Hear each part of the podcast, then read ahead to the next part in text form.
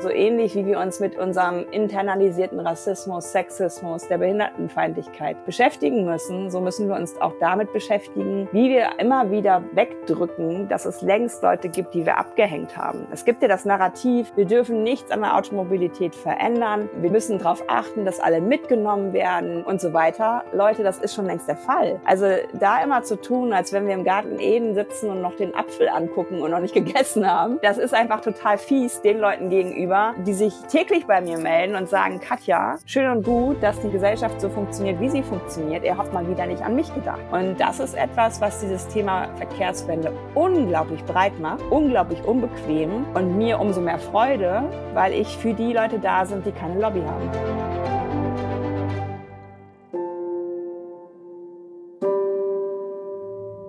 Herzlich willkommen bei Let's Talk Change in unserer Podcast-Reihe diskutieren wir mit relevanten Entscheidungsträgern, inspirierenden Innovatoren und spannenden Visionären, welche Rolle Technologien, Geschäftsinnovationen, Politik und Medien für den Wandel der Wirtschaft und Gesellschaft in Richtung Nachhaltigkeit haben. Mein Name ist David Wortmann. So richtig viel haben wir hier bei Let's Talk Change über die Mobilitätswende noch nicht gesprochen. Wahrscheinlich gibt es keine bessere, um in dieses Thema mal tiefer einzusteigen, als Katja Diel. Katja ist Mobilitätsexpertin, die Mobilität erst einmal vor allem nicht technisch versteht, sondern als das, was es ist, ein Verhalten. Dass damit auch ein grundsätzlicher Perspektivwechsel einhergeht, der nicht nur die in unserem Bewusstsein fest verankerten Fortbewegungsmittel wie zum Beispiel das Auto hinterfragt, macht Katja an jeder Stelle deutlich über ihre Social-Media-Kanäle, in Reden, Fach-, Meinungs- und Blogbeiträgen. Und jetzt auch ganz frisch über ihr neues und erstes Buch.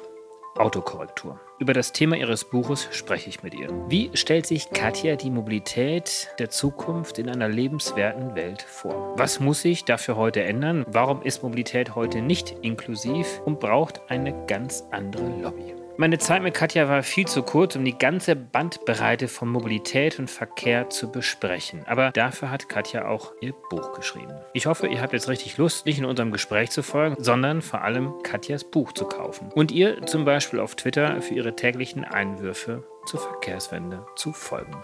Viel Spaß! Katja, einen wunderschönen guten Morgen nach Hamburg. Grüß dich. Ja, hallo, danke für die Einladung. Guten Morgen. Seit einigen Tagen kannst du dein eigenes Konterfei in wahrscheinlich diversen Buchhandlungen in der Bundesrepublik entdecken, in Bahnhofsbuchhandlungen, in den Fußgängerzonen, vielleicht sogar auch bei dem einen oder anderen Flughafen, wenn es da noch Leute gibt, die diese ansteuern, denn du hast ein Buch geschrieben. Autokorrektur, eine Mobilität für eine lebenswerte Welt im Fischer Verlag. Wie fühlt sich das jetzt für dich an, dich dort selber zu betrachten und dich ab jetzt auch als Autorin zu bezeichnen? Um das letzte zu beantworten, dass ich mich als Autorin bezeichnen kann, das tut mir sehr gut, weil ich damit jetzt einen Begriff habe, den ich einfach immer reinstellen kann, wenn jemand fragt, wer bist du eigentlich, was machst du eigentlich? Das verkürzt so manche Debatte, glaube ich. Und ja, also ich durfte mich ein bisschen dran gewöhnen. Ich war vor drei Wochen in Frankfurt und habe das Buch im Fischer Verlag das erste Mal in den Händen und signieren dürfen und an bestimmte Menschen geschickt, wie alle VerkehrsministerInnen in Deutschland, mit persönlichen Widmungen, nicht einfach nur Katja Die reingeschrieben, sondern auch immer eine kleine Nachricht. Und das war schon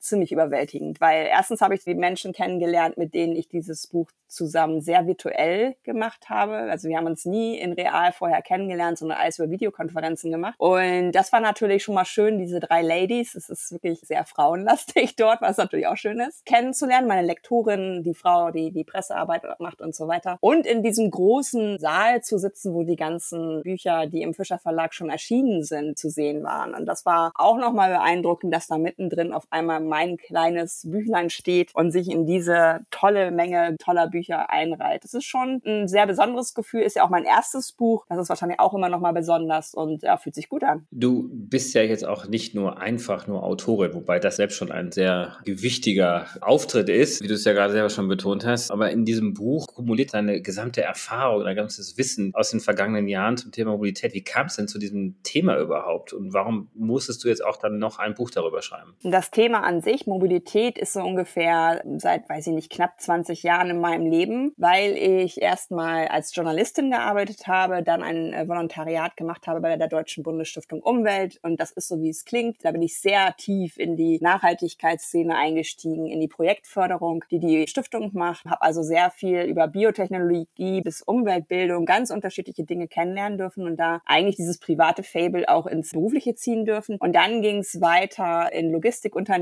Verkehrsunternehmen, Bahnunternehmen, also alles mal außerhalb von Auto, was sich so bewegt und bewegt wird, kennengelernt, eine hohe Wertschätzung auch entdeckt für diesen Job, den es da gibt, der nicht so ein hohes Renommee genießt wie in der Autoindustrie die Jobs und auch nicht so eine hohe Lobby hat. Und habe kennengelernt, wie kompliziert so ein System auch ist und wie viel Mensch da auch hintersteckt, weil zum Beispiel das Thema Inklusion ist im Verkehrsunternehmen ganz anders verankert als in der Autoindustrie. Es wird mitgedacht. Und dann habe ich aber an irgendeinem Punkt gemerkt, als Abteilungsleiterin, okay, vorher war alles für mich easy doing. Ich wurde als Katja so wahrgenommen mit Expertise in der Kommunikation und so weiter. Dann aber als einzige Frau unter lauter Herren wehte der Wind auf einmal anders, obwohl es die gleichen Personen waren, die im Servicezentrum hätten fast wieder angefangen, mich zu sitzen, weil die noch sehr hierarchiegläubig waren. Und andere, die jetzt mit mir auf Augen Augenhöhe waren im Organigramm, fingen auf einmal an, mich anders zu behandeln. Es wurde irgendwie anstrengender und ich habe ein bisschen gebraucht, um zu reflektieren, dass es nicht an mir liegt, sondern am System, was damals einfach noch viel zu wenig Frauen in Führung hatte. Bin dann raus, habe gedacht, das mit der Mobilität ist es vielleicht nicht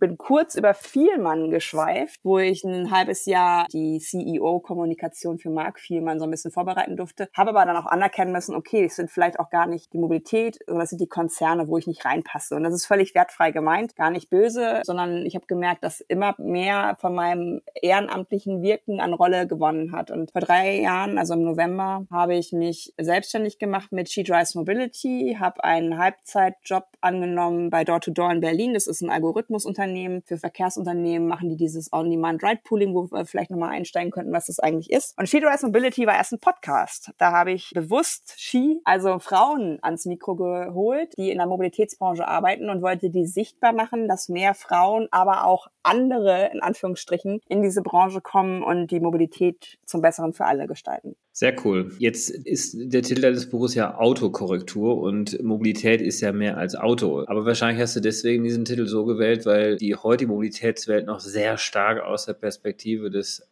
Autos gedacht, organisiert und wahrscheinlich mit vielen immer noch mit dem Auto gleichgesetzt wird. Ich glaube tatsächlich, dass es immer sehr willentlich auch Missverständnisse gibt mit Autokorrektur. Autokorrektur war, um jetzt mal ganz ehrlich zu sein, für mich einfach ein Lesezeichen am Anfang bei Twitter, weil ich habe gute Ideen bei Twitter entdeckt, wie man Mobilität anders denken kann und das fängt ehrlich gesagt ja schon da an, dass man ein Auto teilt. Die Zahlen sind euch allen sicher bekannt. 45 Minuten am Tag wird der durchschnittliche deutsche Pkw nur bewegt mit 1,3 Personen. Also eigentlich sitzt da dann nur Fahrer oder Fahrerin drin. Ansonsten steht dieses zwei Tonnen Ungetüm irgendwo rum. Gerne natürlich auch im öffentlichen Raum, der ja eigentlich allen gehören sollte. Damit fangen die Probleme ja auch schon an. Und Autokorrektur war einfach so die Möglichkeit für mich, mal reinzugehen und zu gucken, was gibt es auch für Möglichkeiten, das mal anders zu denken. Und irgendwann habe ich festgestellt, es nutzen auch andere. Nicht mehr nur, um Tippfehler kenntlich zu machen und sich lustig zu machen, was die Handys so tun, sondern auch tatsächlich, um zu schauen, was kann man eigentlich mal anders denken in Städten, im ländlichen Raum.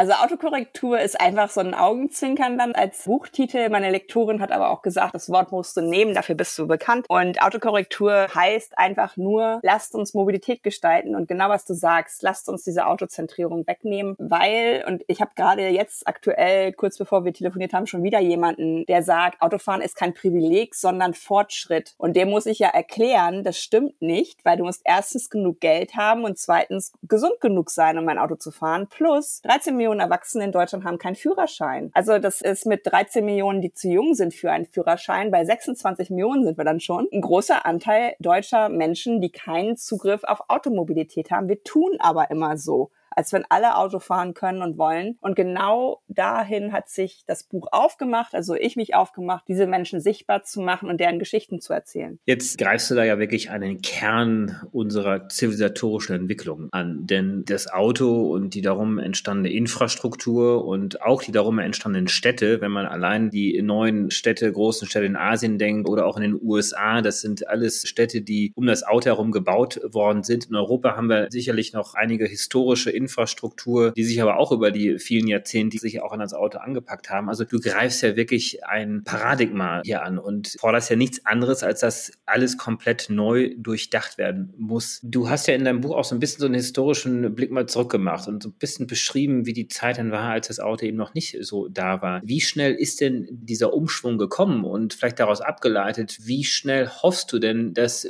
wir in einem solchen ja, Idealzielbild einer idealen Mobilitätswelt dann ankommen können? Das Buch, vielleicht erkläre ich das einfach mal kurz, teilt sich ja in mehrere Kapitel. Ich habe angefangen, kurz zu skizzieren, wie es zu dieser Autozentrierung in Deutschland kommen konnte. Das zweite Kapitel widmet sich dem Thema Raum, weil auch Raumgestaltung ist ein wichtiges Signal oder ein wichtiger Umstand, ob Menschen Auto fahren oder nicht, weil nur sichere Räume erlauben zum Beispiel Fußgängermobilität. Das dritte Kapitel widmet sich den 60 Interviews, die ich geführt habe und das vierte weist Lösungen auf, ist verlängert mit einem QR-Code auf meine Webseite, wo ich so eine Ideensammlung, die auch atmen wird und immer ergänzt werden wird, gestartet habe, weil ich glaube, es ist schon alles da, was wir an Lösungen brauchen. Wir brauchen, das ist die gute Nachricht, nicht auf Flugtaxis und Hyperloop warten. Wir können heute beginnen. Und damit ist schon der erste Schritt, der uns hemmt. Dieser erste Schritt. 100 Prozent muss er richtig sein. Und das ist etwas, was ganz komisch ist, was sich aber auch psychologisch natürlich mit Routinen erklären lässt, will heißen, wir setzen uns nicht jeden Tag neu hin und sagen, morgen ist Freitag, wie mache ich denn mal meine Mobilität, sondern wir machen das, was wir den Tag vorher gemacht haben. Also ich wohne jetzt zum Beispiel in Hamburg-Eimsbüttel. Ich habe hier alles an Alternativen. U-Bahn, Leihräder, Scooter, ich habe Busse, ich habe Taxi, ich habe Carsharing, ich habe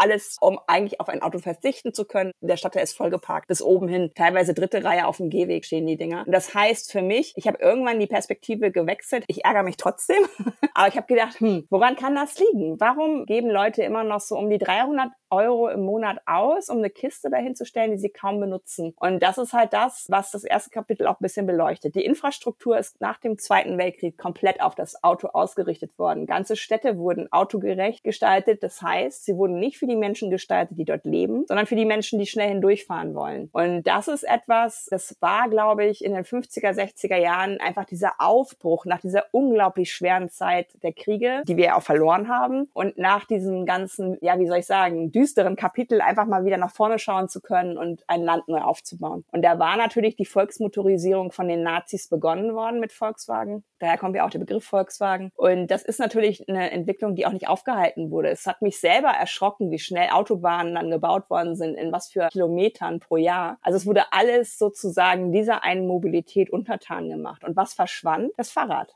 Wenn man in Bilder der 20er Jahre zum Beispiel schaut, da sieht man sogar Frauen, was total unschicklich ja auch war, auf Fahrrädern. Das ist ein feministisches Verkehrsmittel. Jetzt zucken bestimmt wieder viele, oh, jetzt kommt sie wieder mit diesem Feminismusbegriff. Um da auch kurz zu klären, Feminismus tut allen gut, auch Männern. Und Feminismus heißt einfach nur, es geht allen gut. Das ist das Ziel. Und das Verkehrsmittel Fuß ist natürlich das feministischste, weil das kann man immer machen, aber damit kriegst du nicht jede Strecke gewuppt. Auf dem Rad hast du schon ganz anderen Radius. Auf einmal konnten Frauen sich bewegen, ohne den Vater oder den Ehemann zu fragen. Es kann selbst repariert werden, nimmt wenig Platz weg. Also hat eigentlich alle Vorteile, die das Auto nicht hat. Und dementsprechend der Raum, den das Auto brauchte, sowohl an Fahrspuren als auch die Sicherheit der schwächeren VerkehrsteilnehmerInnen, die dann auf Gehwegen auf einmal platziert wurden, hat diese Städte, aber auch den ländlichen Raum komplett umgekrempelt. Vielleicht würde ich mal ganz gerne mit dem letzten Kapitel ein bisschen tiefer einsteigen. Dort skizzierst du ja die Mobilitätswelt von morgen. Kannst du das hier unseren Zuhörern und Zuhörern auch einfach mal so darstellen? Wie würde deine, und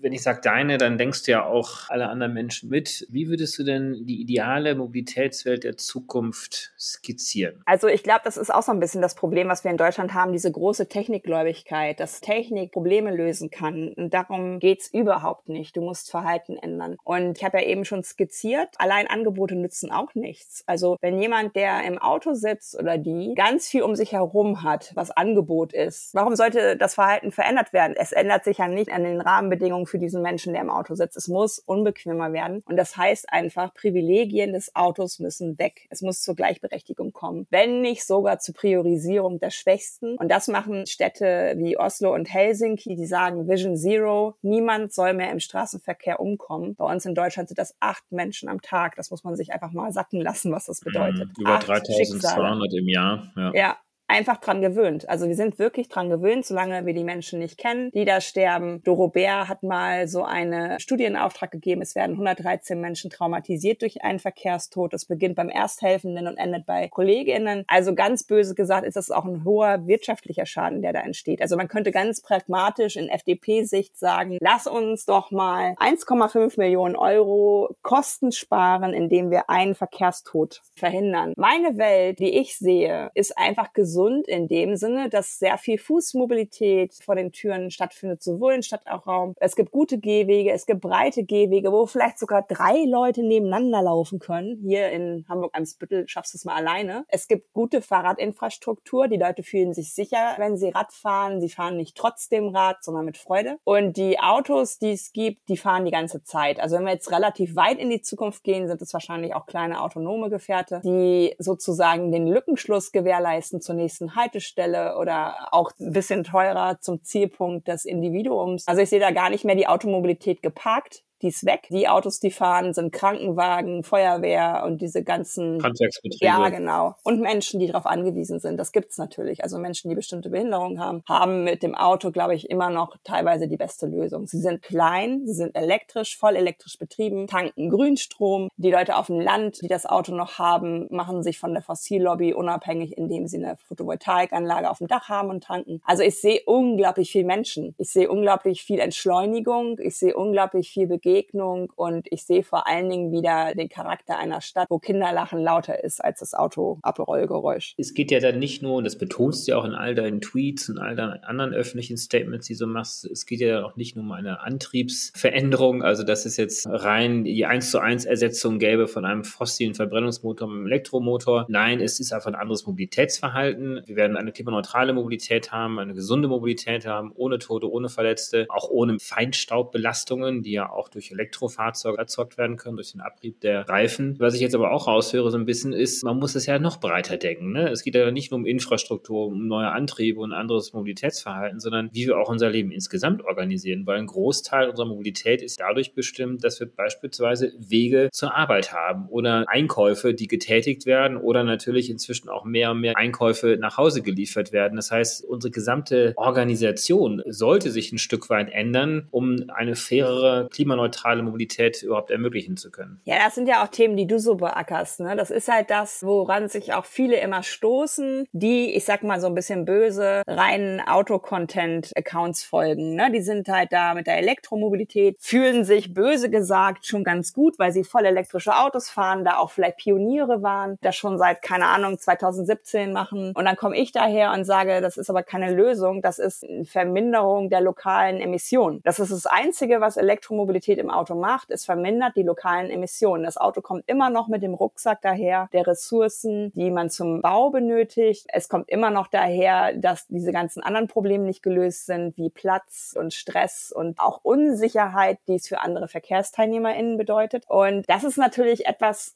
wo ich so piekse und manchmal auch unbequem bin, dass wir anerkennen müssen und auch du und ich, wir sind privilegiert. Also wir haben die Möglichkeit, auf Autos zuzugreifen. Wir haben die Möglichkeit, zur Not mal einen Mietwagen sogar zu nehmen. In meinem Buch sind Leute, die aufgrund von Erkrankungen, aufgrund von Armut nicht diese Privilegien haben, nicht groß nachdenken zu müssen, ob sie jetzt Auto fahren oder nicht. Die Frau in Armut zum Beispiel hat vier Kinder. Das vierte hat auch eine schwere Behinderung, deswegen auch einen speziellen Anspruch an Mobilität. Die braucht ein Auto. Aber die sagt, und das fand ich total interessant, weil ich das selber so auch noch nicht betrachtet habe, sie sagt, das Auto ist für mich ein ganz schlimmer Kostenfaktor, weil ich nie weiß, was es mich im Monat kostet. Fand ich total spannend, dass ich das auch noch nie so betrachtet habe. Sie hat natürlich keinen Neuwagen, sie hat ungeplante Reparaturen, sie muss tanken und sie meint, wenn ich guten ÖPNV hätte, den sie aber nicht hat, dann würde ich so gerne einfach einmal im Monat dieses ÖPNV-Ticket kaufen und müsste mir keine Gedanken mehr machen ums Geld. Das wäre abgehakt. Und ich glaube, das sind so Dinge, so ähnlich wie wir uns mit unserem internalisierten Rassismus, Sexismus, der Behindertenfeindlichkeit Nachhaltigkeit beschäftigen müssen, so müssen wir uns auch damit beschäftigen, wie wir immer wieder wegdrücken, dass es längst Leute gibt, die wir abgehängt haben. Es gibt ja das Narrativ, wir dürfen nichts an der Automobilität verändern, wir müssen darauf achten, dass alle mitgenommen werden und so weiter. Leute, das ist schon längst der Fall. Also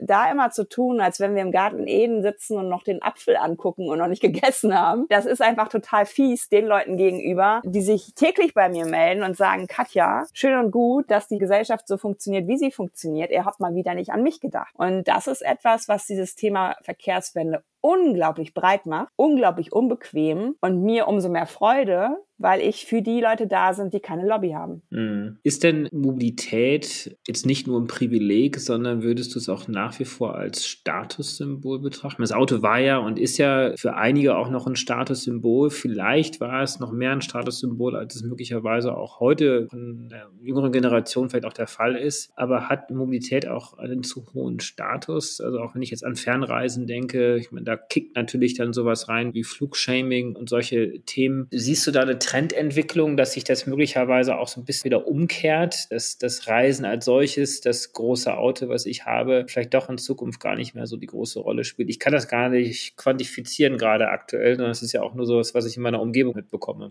Ja, da kannst du nochmal ganz anders reingehen in das Thema Dienstreisen. Ne? Also ich selber war mal in einer Konzerntätigkeit, wo ich unter anderem für England zuständig war. Das war in einer Zeit, wo ich irgendwie selber vielleicht auch noch nicht nachgedacht habe, wo es aber diese Zugreisemöglichkeiten auch noch nicht gab. Und ich hab's gehasst. Ich hab's gehasst, dahin zu fliegen, weil erstens musste man immer um vier Uhr irgendwas, keine Ahnung, los. Also es ist, wer mich kennt, lacht laut, weil es ist sowas von gar nicht meine Zeit. Und dann rein in diesen kleinen Flieger, weil das sind ja auch nicht die bequemsten. Und dann kommst du in UK an und kaum ist das erste Rad am Boden, springen diese Business-Kasper auf, machen ihre Handys an und telefonieren. Und ich denk so, also da habe ich damals schon irgendwie ein Störgefühl gehabt. Was ist das eigentlich hier? Kam mir so vor, als wenn sie irgendwas faken. Also warum hat man nicht die Viertelstunde Zeit, die man für einen Ausstieg benötigt? Warum ist man so wichtig, dass man sofort anfangen muss zu telefonieren? Aber ich war in diesem Hamsterkäfig ja selber drin. Teilweise muss man auch selbstkritisch sagen, fühlt man sich tatsächlich wichtig dabei. Ne? Also in meinem Fall bin ich von Tokio nach Korea gependelt und bin morgens dort gelandet und bin abends wieder zurückgeflogen. Das ist natürlich absurd, ja, für sechs Stunden von Japan nach Korea zu fliegen und wieder zurück und das über viele Monate hinweg. Und das ist dann eben so ein Lebensgefühl, wo man das Gefühl hat in dem Moment, das ist wichtig und das steht einem zu. Also ist es für mich total schwierig, weil das natürlich schnell in so eine Richtung Blaming geht. Andererseits muss ich die Dinge ja auch adressieren. Also ich habe vor zwei Tagen mal wieder das Feedback bekommen bei Twitter, dass ich sehr harsh sei in manchen Dingen. Aber ich frage mich dann ja auch immer wieder, soll ich so Lenore gespült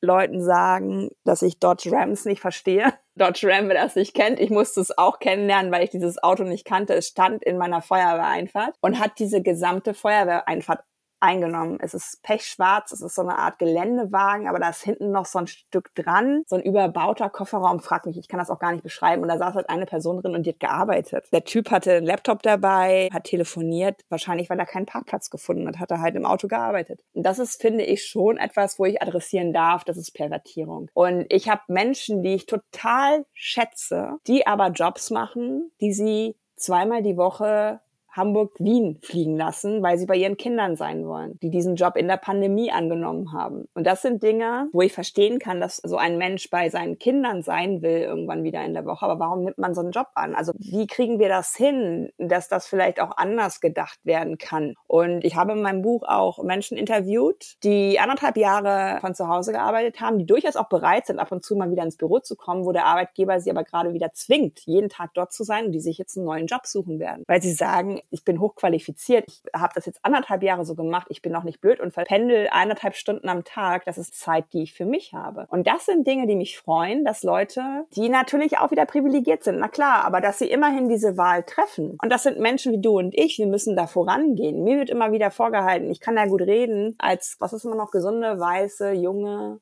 Städterin. Und davon stimmen schon mal drei Adjektive nicht. Aber das will ich ja auch nicht vertiefen. Ich will ja nicht mit jedem diskutieren, ob ich eventuell eine optisch nicht sichtbare Behinderung habe. Ne? Also dieses Zwangsouting, was da auch immer mitspielt, dass ich gut reden könne, weil ich hätte das ja als Möglichkeit, ja. Aber dann bin ich halt ein Viertel meiner Lebenszeit auf dem ländlichen Raum, weil ich meiner Mama helfe, Papa zu pflegen und sehe halt, wie vor Einfamilienhäusern vier Autos stehen. Und das sind Dinge, wo ich sage, ist das vielleicht noch zu billig? Also wenn ich jetzt das Aufkommen zum Beispiel von Carsharing oder Ridesharing mir mal anschaue. Also Carsharing ist ja schon ein etwas älteres Phänomen. Jetzt kam durch Uber und andere erst im Autobereich das Ridesharing dazu, dann natürlich Lime und wie sie alle heißen, diese Elektroscooter, die dazu kommen, die Fahrradaustauschsysteme. Trotz aller Kritik, die man wahrscheinlich auch im Einzelnen hier anbringen kann über die einzelnen Unternehmen, das ist doch eine fantastisch tolle neue Entwicklung gewesen, oder? Also ich finde es einfach unsäglich, dass wir immer bei allem, was neu kommt, rumbashen, was das Zeug hält, dass 300.000 E-Scooter, die wir in Deutschland haben, mehr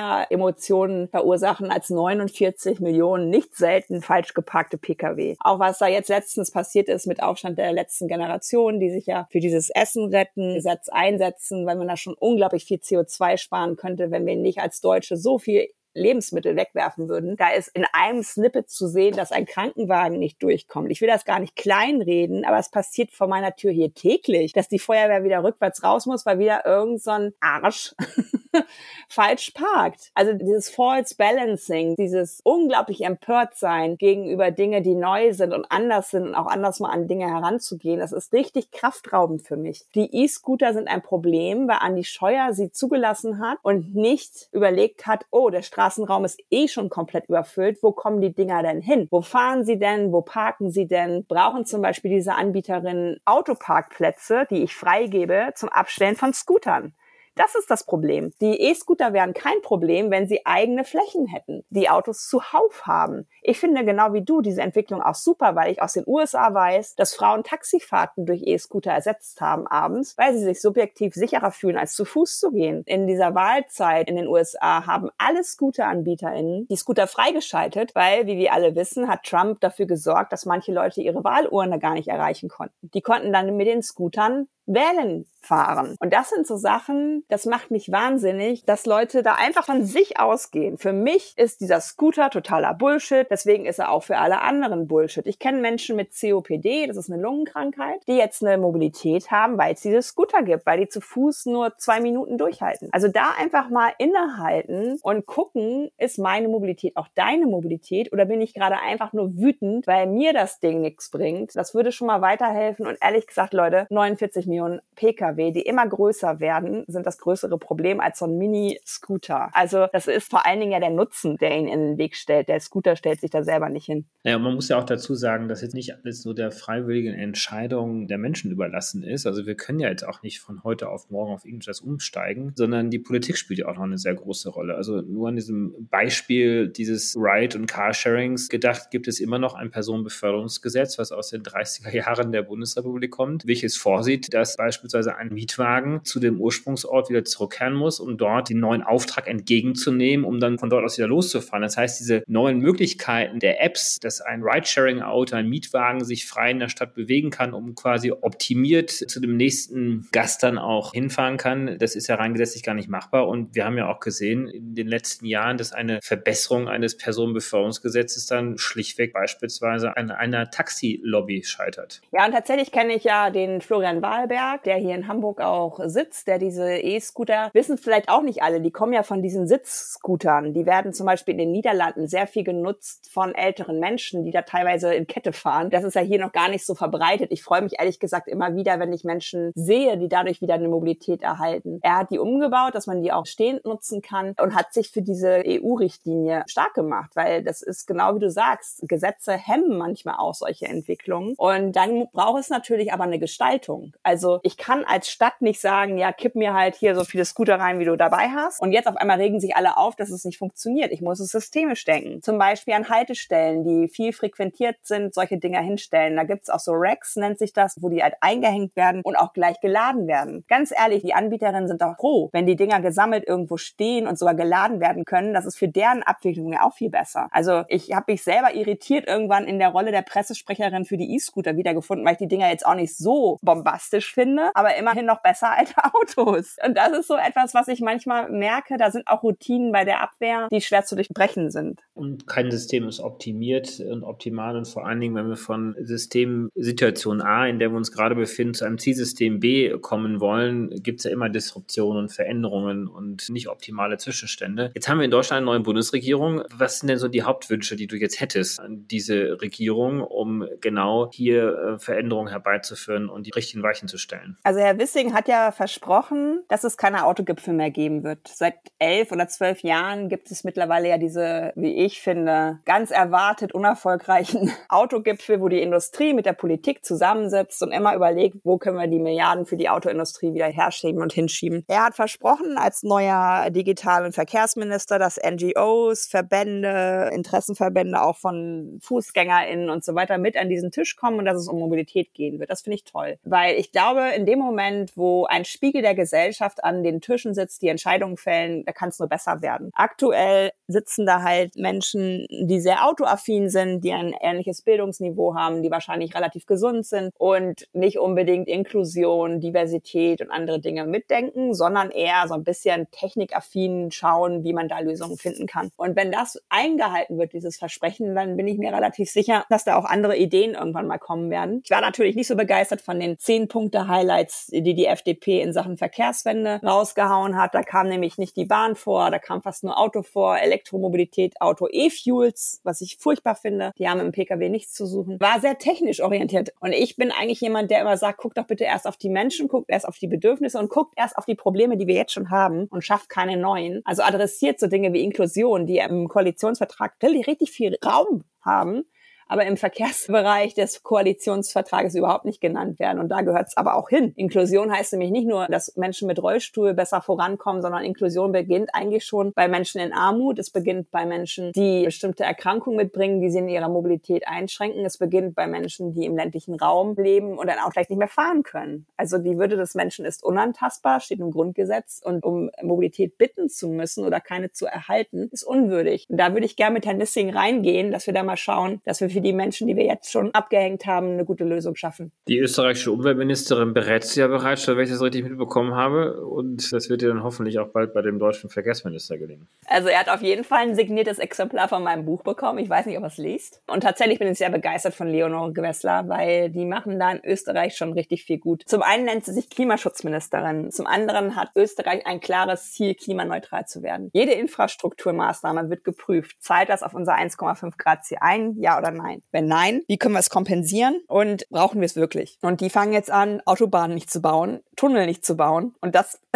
wünsche ich mir auch von Deutschland. Deutschland hat ja auch einen Klimaschutzminister inzwischen und wir haben ja auch so etwas wie einen Klimacheck im Koalitionsvertrag verankert für alle Gesetze. Mal schauen, wie sich das so ausspielt. Du hast Österreich angesprochen. Gibt es ja noch andere internationale Beispiele, von denen du dir wünschst, dass wir uns das mal ein bisschen genauer anschauen, von denen wir vielleicht auch lernen können mit Bezug zur Verkehrswende? Das war so ein bisschen traurig für meine Recherche. Ich habe mich in Deutschland natürlich umgeschaut. Es gibt noch keine Vorbilder. Also es gibt noch keine Stadt, die wirklich in dem Sinne umsetzt. Berlin ist momentan schon relativ relativ weit vorne, würde ich sagen, ist ja aber auch die Hauptstadt, da gehört sich das einfach auch. Und wenn die Berliner PolitikerInnen mal nach Paris fahren zum Beispiel, dann erleben sie da eine Stadt, die auch gerade umgebaut wird. Anne Hidalgo ist als Bürgermeisterin ja auch mit diesem Versprechen gewählt worden, dass sie Paris wieder menschenzentriert macht. Sie hat eine achtspurige Autobahn am Fluss Seine abgebaut. Das ist jetzt eine ganz andere Aufenthaltsqualität. Und das meine ich halt mit dem, was ich am Anfang gesagt habe. Macht die Städte nicht gut für die, die schnell durch wollen, macht die Städte gut für die, die sich aufhalten arbeiten, die da leben und vielleicht auch touristisch unterwegs sein wollen, weil das wird immer auch gut für den Geldbeutel sein. Straßen, die vom Autoverkehr befreit werden, haben bis zu 40 Prozent mehr Umsätze in den Geschäften, die es vor Ort gibt. Also der Handel in Deutschland schreit ja immer auf, wenn ein Parkplatz abgebaut wird. Wenn man dann sagt, na ja, da können aber zwölf Fahrräder parken, das sind dann halt zwölf Menschen mehr, die du eventuell als KundInnen gewinnen kannst. Plus, was ich ganz logisch finde, Autofahrende fahren ja vorbei. Also als Autofahrerin bin ich ja gezwungen, und das ist auch gut so, den Fluss nicht aufzuhalten, weil ich was Spannendes sehe, sondern ich soll möglichst unfallfrei von A nach B kommen. Wenn ich da was im Schaufenster sehen würde und bremsen würde, wird ja was passieren. FußgängerInnen und Radfahrerinnen haben eine ganz andere Geschwindigkeit, nehmen ganz viel mehr wahr von der Umgebung, wo sie sich bewegen. Und ich glaube, wenn man das so macht wie Oslo und Helsinki, dass man die Stadt von den FußgängerInnen ausdenkt, dann kann man eigentlich nur was richtig machen. Kopenhagen, Amsterdam sind vielleicht auch noch Beispiele, die man nennen könnte. Ja, das sind natürlich Beispiele. Auch Holland wird immer wieder genannt. Die haben in den 70ern so eine harte Kampagne gefahren, Stopp den Kindermord. Da sind unglaublich viele Kinder von Autofahrenden getötet worden. Die sind natürlich schon seit Jahrzehnten dabei, das muss man anerkennen. Ne? Also die haben das schon sehr viel früher, vielleicht auch weil sie keine Autoindustrie in dem Maße haben, wie wir das haben, sehr viel früher darauf umgeschwenkt, die Städte anders zu denken. Wobei man muss auch anerkennen, dass das meistens schon im suburbanen Raum dann wieder weniger schön ist, weil dann die neue Verkehrspolitik vielleicht auch nicht weit genug gegangen ist. Es muss natürlich der ländliche Raum und der suburbane Raum mitgedacht werden. Ich glaube, gerade im ländlichen Raum würden wir durch sichere Radwege unglaublich viel verändern können, wenn Leute zum Beispiel E-Bikes benutzen, um zur Arbeit zu pendeln. Reisen verbindet, Reisen bildet. Gerade auch internationale Reisen haben sicherlich auch sehr stark dazu beigetragen, dass wir ein großes Verständnis für andere Kulturen entwickelt haben. Ein Stück weit vielleicht auch, um das mal pathetisch auszudrücken, zum Weltfrieden beigetragen haben. Müssen wir aufs internationale Reisen denn verzichten, wenn wir es richtig ernst meinen mit dem Klimaschutz und auch was privilegiertes Reisen anbelangt, weil vieles ist ja dann doch nur per Flugzeug zumindest in einem bestimmten Zeitfenster zu erreichen. Also ganz ehrlich, David, da muss ich grinsen. Also ich habe meine Urlaube so gemacht, vor meiner Flugscham, vier Wochen im Jahr mit dem Rucksack irgendwo hin und bei Locals wohnen. Und ich kenne die Situation, was es heißt, wenn ein AIDA-Schiff in irgendeinem Hafen anlegt. Das hat nichts mit kulturellem Austausch zu tun. Also da einfach auch mal ja, Ich habe jetzt auch nicht sein. an die Kreuzfahrtschiffe gedacht. Ich habe so ein bisschen auch an die Rucksackreisende genau gedacht, die in Peru und Ecuador unterwegs ist. Ja? Ich bin ehrlich gesagt sehr betrübt von Kuba zurückgekommen, weil ich bei Locals gelebt habe. Da gibt es zwei Währungen. Eine für die TouristInnen, eine für die, die da wirklich leben, für die du fast nichts bekommst. Da waren Supermärkte, da hatte ich eine Woche Babyöl war da, Speiseöl und ich glaube Tomatenmark.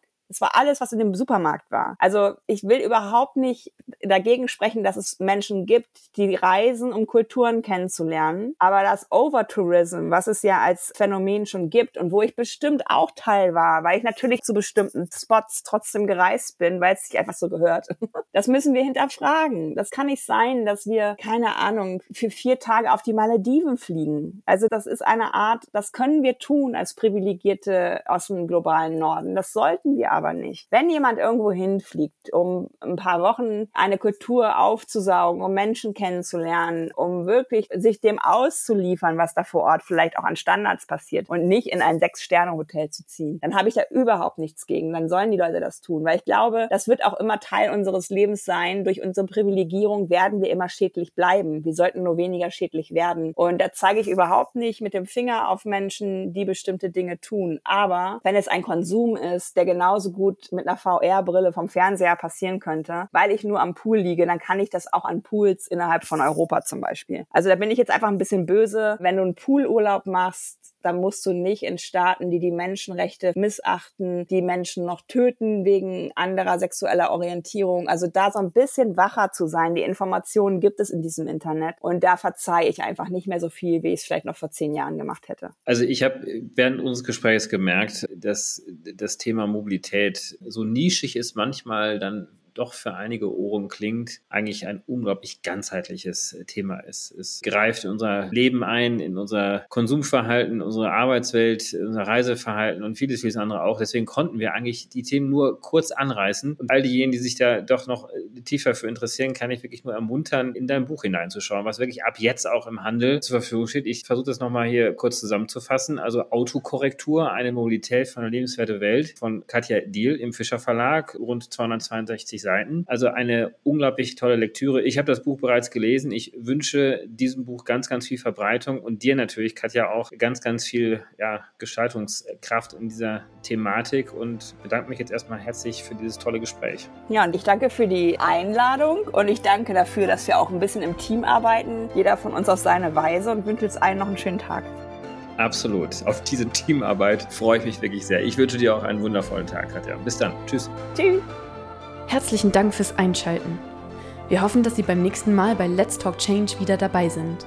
Dieser Podcast wird realisiert durch DWR ECO, einer internationalen Cleantech-Beratung für Kommunikation, Politikberatung und Geschäftsstrategien.